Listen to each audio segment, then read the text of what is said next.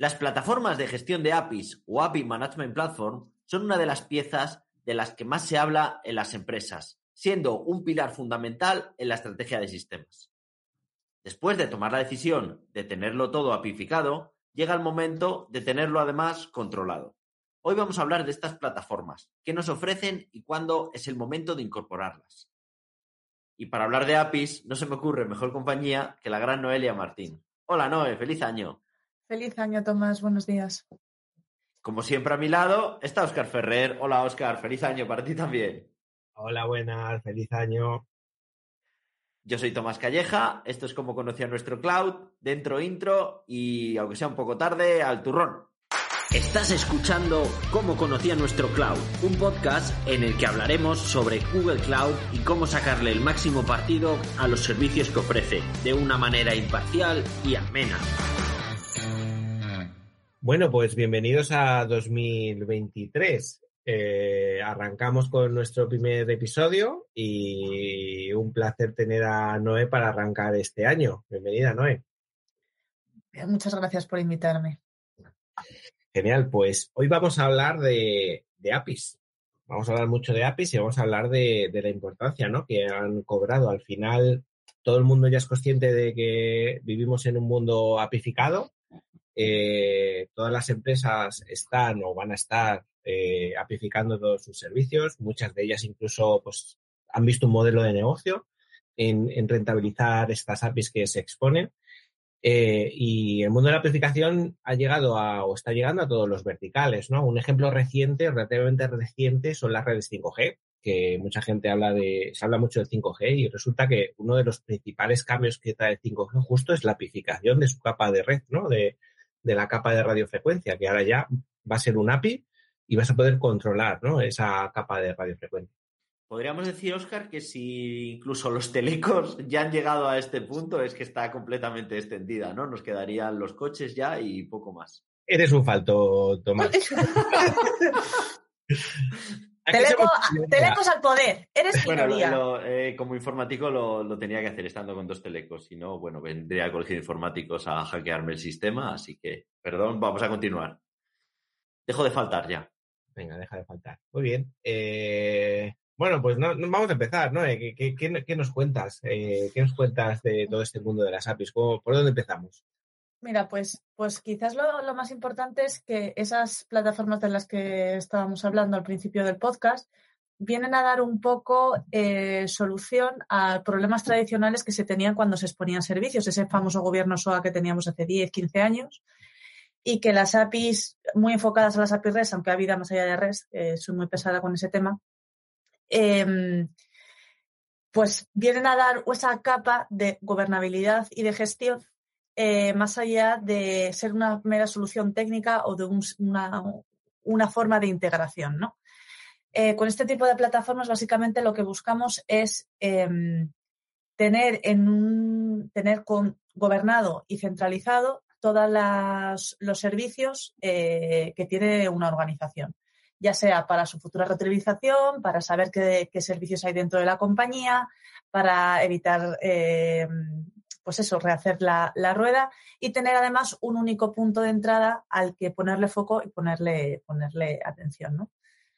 Claro, esto sería importante, ¿no? Entiendo, pues si se detecta algún fallo de seguridad, ¿no? Que seguridad puede ir a un sitio a ver todas las APIs, ¿no? Correcto. Que tenga que ir buscando en distintos departamentos, cada una su API de su forma. Correcto. Eh, una de las ventajas de utilizar este tipo de plataformas es utilizar el gateway, el runtime es un único punto de entrada. Bueno, si tienes más gateway, pues obviamente pues los que tengas, ¿no? Pero digamos que es un frente acotado al que ponerle atención, no tener no que cada departamento o que cada equipo haga su, guerra por su cuenta, ¿no? Sí, no lo hemos dicho, eh, estamos hablando de APIs, eh, que es un mundo muy genérico, pero bueno, como los que nos escuchéis habitualmente sabéis, eh, en este podcast nos dedicamos a, hablar sobre todo sobre Google Cloud, que es en lo que somos especialistas. Y seguramente haya referencias, aunque estemos hablando en genérico de APIs, pues haya referencias al producto estrella de Google para, este sentido que es API. Vale, lo digo del cual dentro de poco tendremos un, podcast eh, temático hablando de eso y ya hemos hecho la cuña, así que continuamos. Pero este va a ser un poco más general, ¿no? De plataformas. Sí, este va a ser un poco más general, pero lo decía por eso. Va, a haber terminología a lo mejor que la gente diga, mm, ¿estás hablando de qué producto? Vale. Oye, las APIs también, eh, yo, yo eh, me acuerdo cuando empecé, y hablando de API, me acuerdo cuando tuve que hacer, más que hacer, eh, diseñar, por decirlo así, mi primera API hace ya mucho tiempo, no lo voy a decir cuánto, y me acuerdo que me bajé el white paper de APG acerca de buenas prácticas de cómo hacerlo.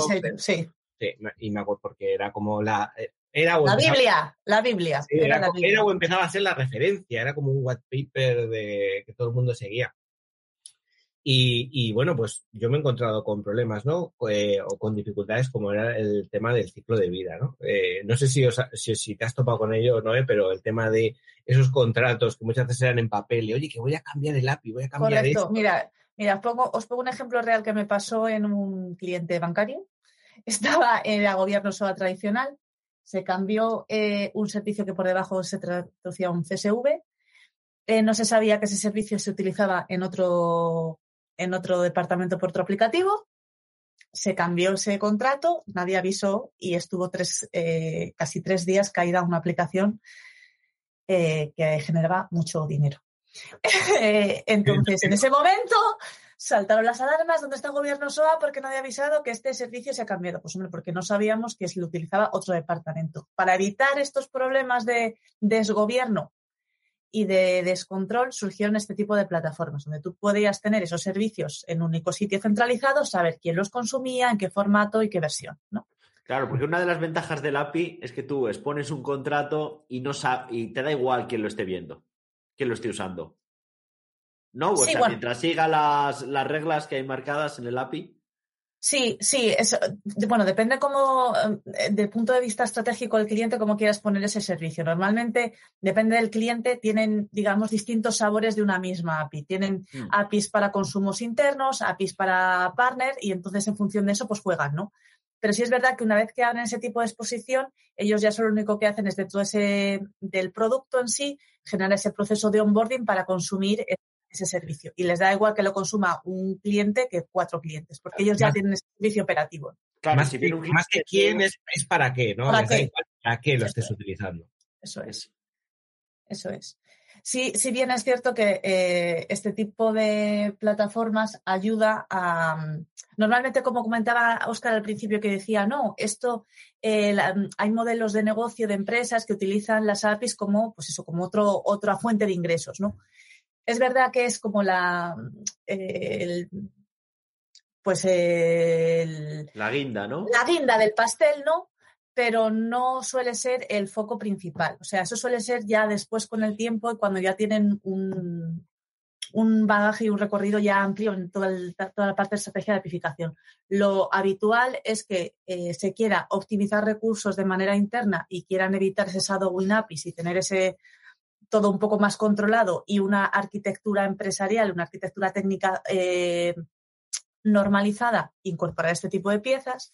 Y luego otro caso que nosotros también hemos vivido en primera persona en otro cliente del sector bancario es en el caso de los partnership. Cuando ya tienen un caso real en el que tienen que hacer ese, esa, esa integración ¿no? conjunta. En este caso nosotros colaboramos para un banco en el que cuando tú generabas la, vamos, tú solicitabas la hipoteca, toda la parte de gestión de todos los seguros de vida, de etcétera, se integraba con esa aseguradora vía APIs, ¿no? Entonces, todo ese conjunto de contratación se apificó con este, con este objetivo, ¿no? Para darle al cliente más ventajas, pero también, pues eso, ofrecerlo como integración, ¿no? Entre esos dos, como un win-win para, para, para la aseguradora y para el banco.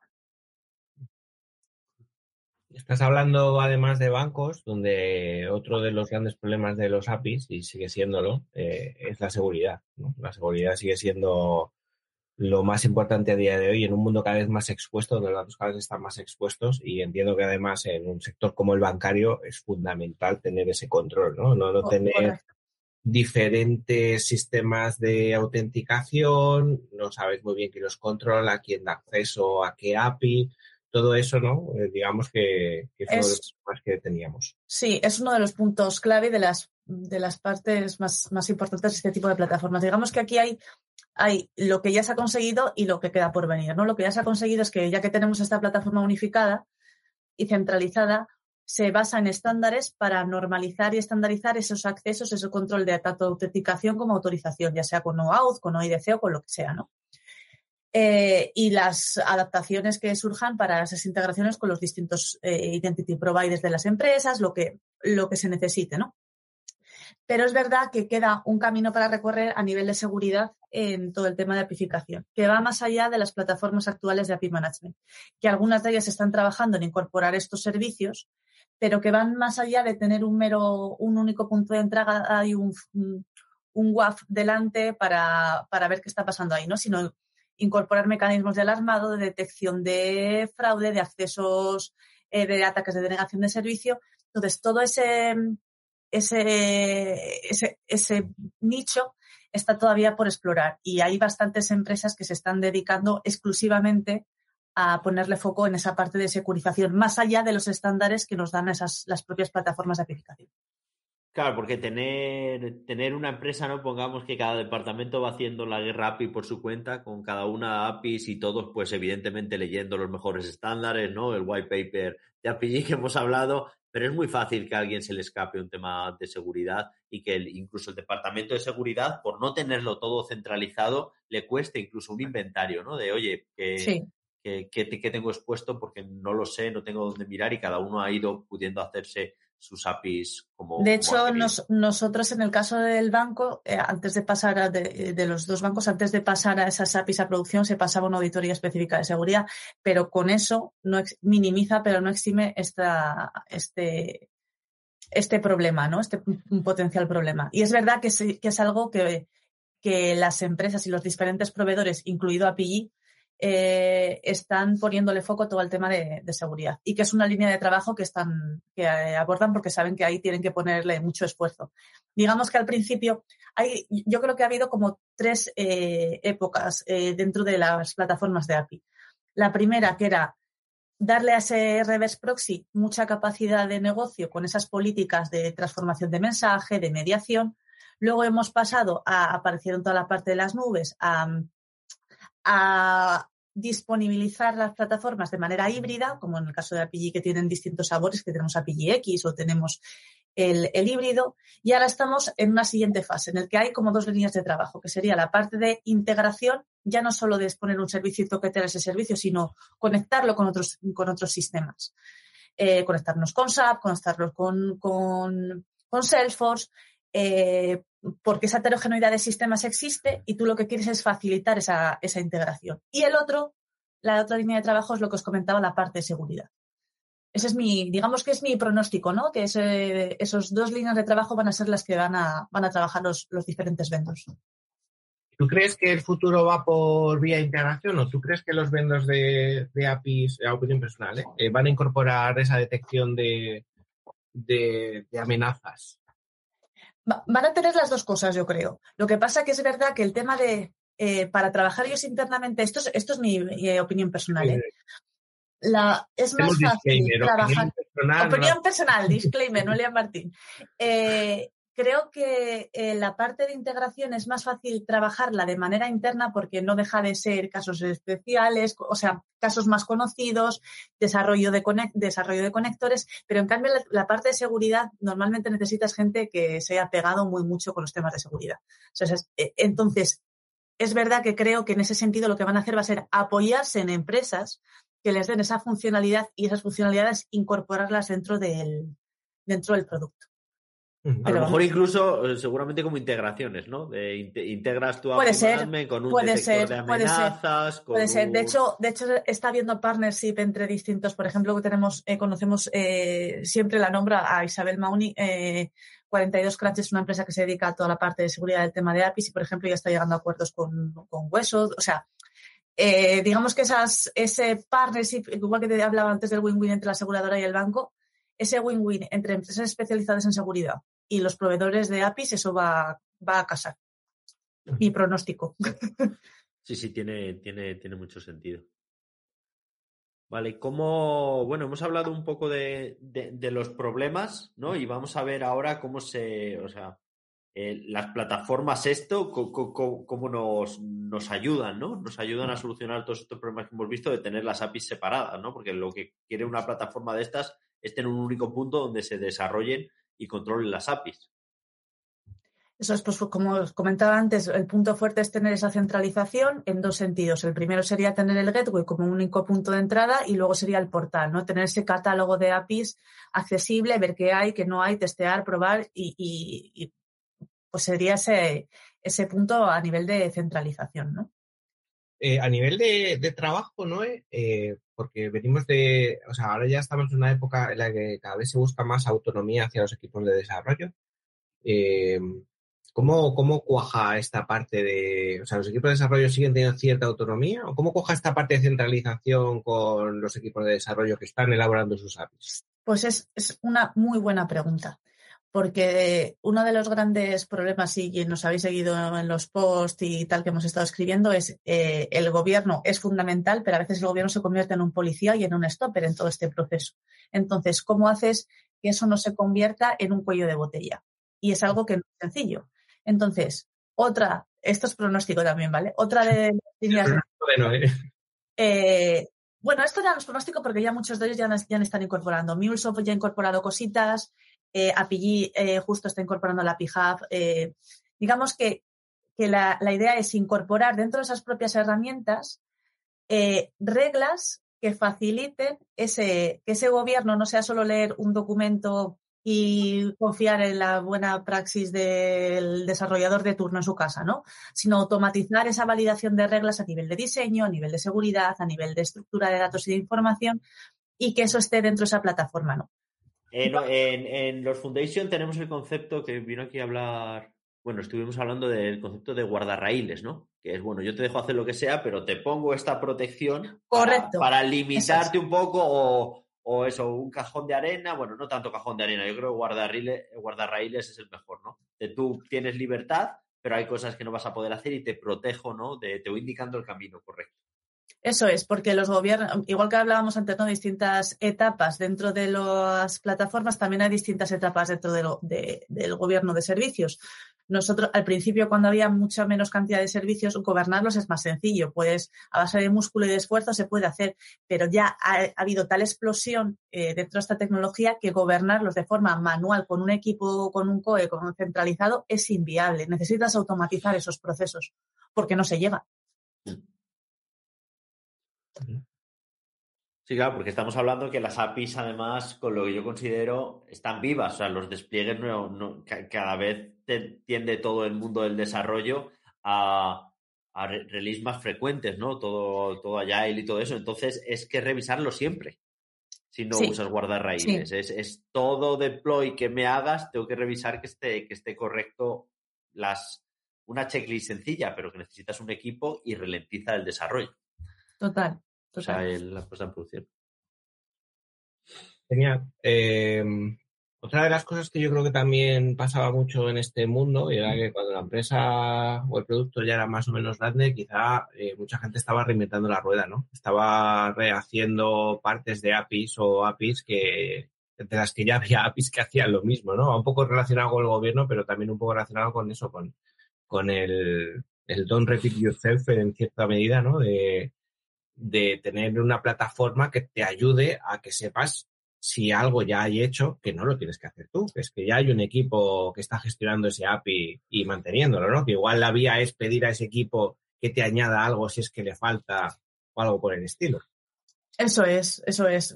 Un ejemplo que viví también en el pasado, eh, también en el banco había, había 11 países en ese caso y había 11 servicios que eran exactamente iguales bueno, exactamente iguales. Si es verdad que había que tener, tenían que tener ciertas particularidades por tema de normativa o, legal, yo que sé, pues por ejemplo los, los, los eh, la identidad de las de las personas no es lo mismo en México que en España, pero lo que era el core del negocio era lo mismo una cuenta bancaria en España que en México. Entonces, ¿por qué tener eso replicado por N países? Y, y eso ya si lo llevamos a niveles empresas mucho más grandes, pues acabas teniendo servicios que hacen 800 veces lo mismo.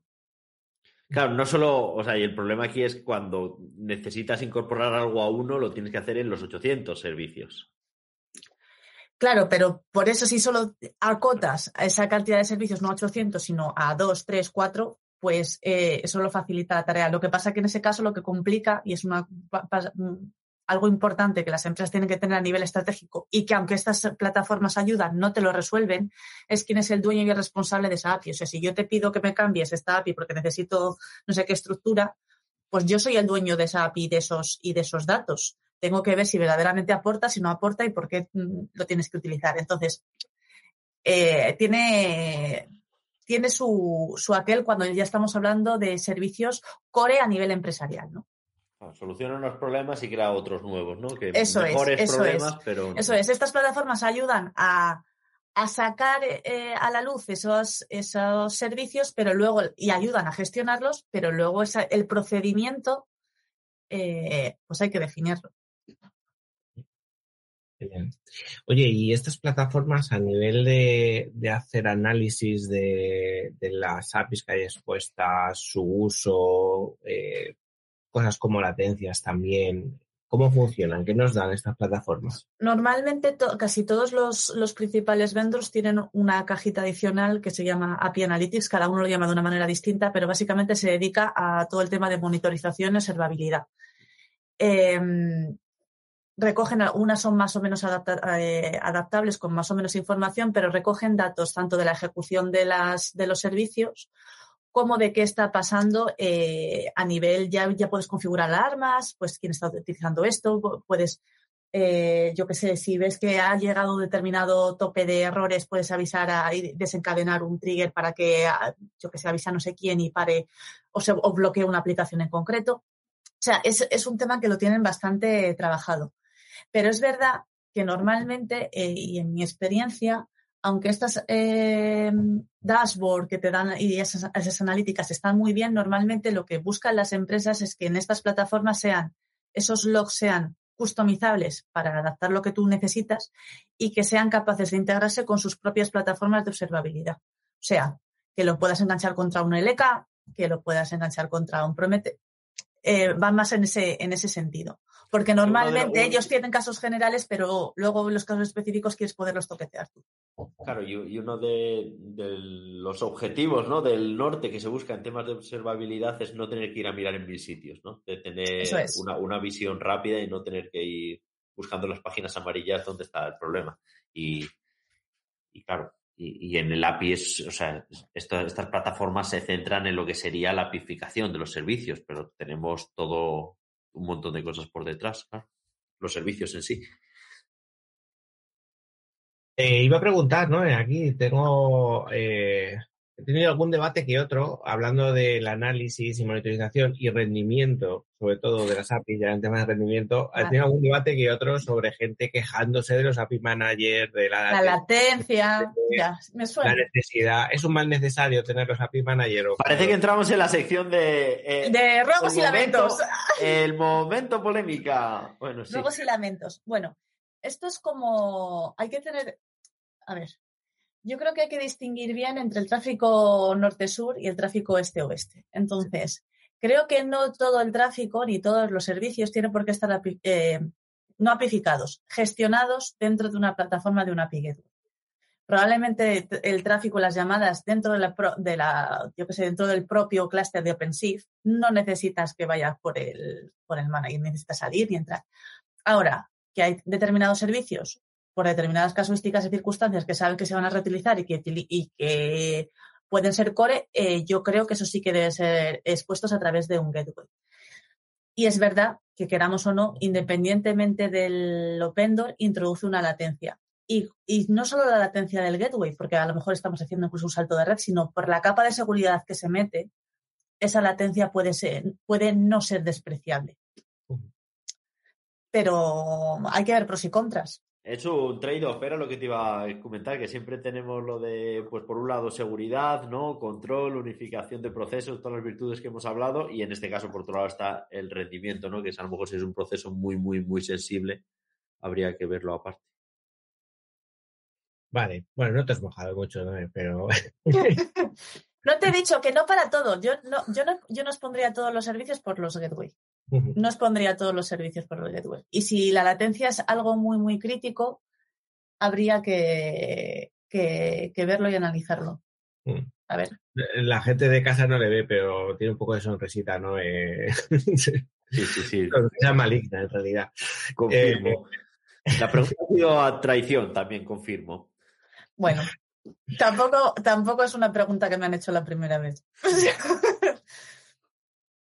Vale, eh, otra preguntita. Hablamos de monetización, porque es verdad que, no, no sé tú, pero en, mi caso, al final, trabajar como consultor, eh, muchas veces eh, trabajas para, para empresas donde las APIs son para consumo de sus propias aplicaciones. Entonces, hmm. nunca o muy pocas veces sale en la mente de la gente la monetización de esas APIs, pero realmente luego hay un montón de empresas que basan su modelo de negocio en rentabilizar esas APIs. ¿no?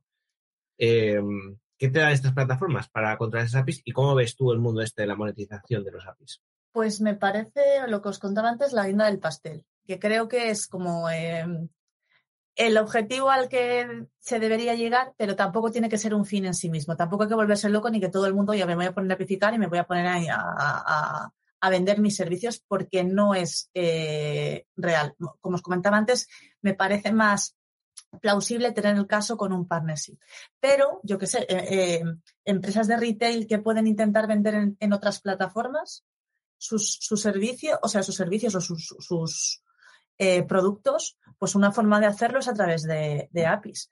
Y luego la, todo estas, las plataformas de API Management em, incorporan, suelen incorporar ciertos mecanismos de pago para cobrar por ese uso de esas APIs, ¿no? Pero como ya os digo que no tiene que ser un fin en sí mismo, sino una posibilidad que está ahí, que estas plataformas te dan y que si tienes el caso de uso, genial, pero que si no, creo que, hay otras eh, funcionalidades que son más explotables y que dan más ventaja, ¿no? Eh, no sería la, característica determinante para decantar. En mi opinión, no. En mi opinión, no. A menos que no sea estratégicamente que tengas el caso de uso, no, lo, no me parece el punto clave.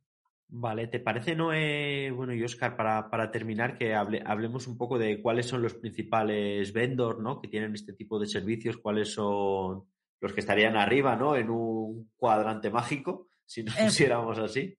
Bueno, en eh, ese cuadrante mágico, eh, ya los últimos dos, tres años, suelen estar los mismos players. Está PG, que ya hablaremos después en otro, en otro podcast más en profundidad de él. Está MuleSoft, está Kong, Em, hay eh, multitud de vendors incluidos en esos cuadrantes y fuera de esos cuadrantes. Como hay tanto negocio, hay muchos vendors que se han intentado incorporar a, este, a esta tecnología, ¿no?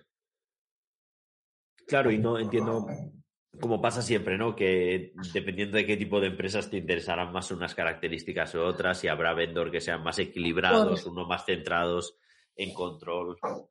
Correcto. Aparte de que tienen distintas funcionalidades, también hay distintos, eh, distintos enfoques del producto. Hay, hay productos que son más ligeros, Conge es un producto más ligero, un proxy que le han dado mucha funcionalidad.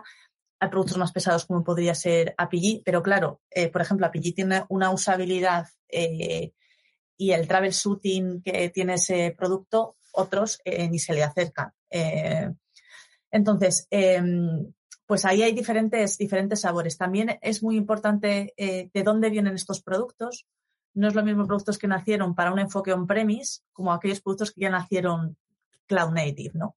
Ese, digamos que este handicap determina mucho la complejidad del setup del producto, de dónde vienen, ¿no?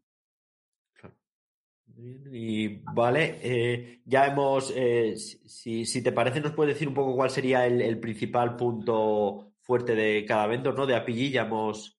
de API la usabilidad, eh, sobre todo la parte del debugging, es, estupendo. MuleSoft, eh, os hemos comentado antes, hemos estado hablando de la parte de integración. MuleSoft es un producto tradicionalmente pensado en la integración. Eh, digamos que el producto de API ha venido de forma posterior. Entonces, ahí son muy fuertes cuando se quiere hacer integraciones. Y luego, con que es un producto relativamente reciente, tiene como ventaja que ha visto eh, problemas de los que adolecen otros productos, ¿no? Como os comentaba, ellos ya tenían un enfoque Cloud Natives, es mucho, eh, tienen esa capacidad de instalación, eh, digamos, lo más, más sencilla, es un producto más ligero, ¿no? No tienen, los componentes son menores, aunque son productos complejos, ¿no? Todos, todos ellos. Pero digamos que tiene esa ventaja, ¿no? Que es un producto más ligero. Para, para, entiendo, entornos donde el performance sea, sea fundamental, Correcto. a lo mejor gana, gana punto. No era lo que, que hablábamos, ¿no? Siempre se, se, ve que hay un hueco ahí en el, en el mercado y pues aquí ha aparecido un gorila, ¿no? A cubrir. Eso es. De hecho, es una de sus ventajas. En las primeras versiones de COM salía una cabecera en la que te decía la latencia que tardaba ese servicio. Para que lo vieras. Así, para que, para que, para Oscar, la, la pregunta de antes. Bien, bien. Pues, Muy vale, bien. pues, Vamos cerrando, ¿no? Por aquí, yo creo. sí. Y, y yo creo que invitamos a Noé a que venga otro día ya a hablarnos de APG, ¿no? Que es lo que nos gusta. Hombre, habrá que continuar, ya nos hemos quedado con, con, con la miel en los labios. Pues nada, a la siguiente hablamos de y, y contamos las bondades del producto. Eh, vale, mu- muchas gracias Noel por venir, a ti Oscar, muchas gracias a todos los que nos oís cada, cada episodio y, y esperamos estar un año más con vosotros este 2023 y nos vemos en el próximo episodio que ya os hemos dicho que vamos a hablar de, de APG. Bueno, hasta luego. Hasta, Hasta luego. luego.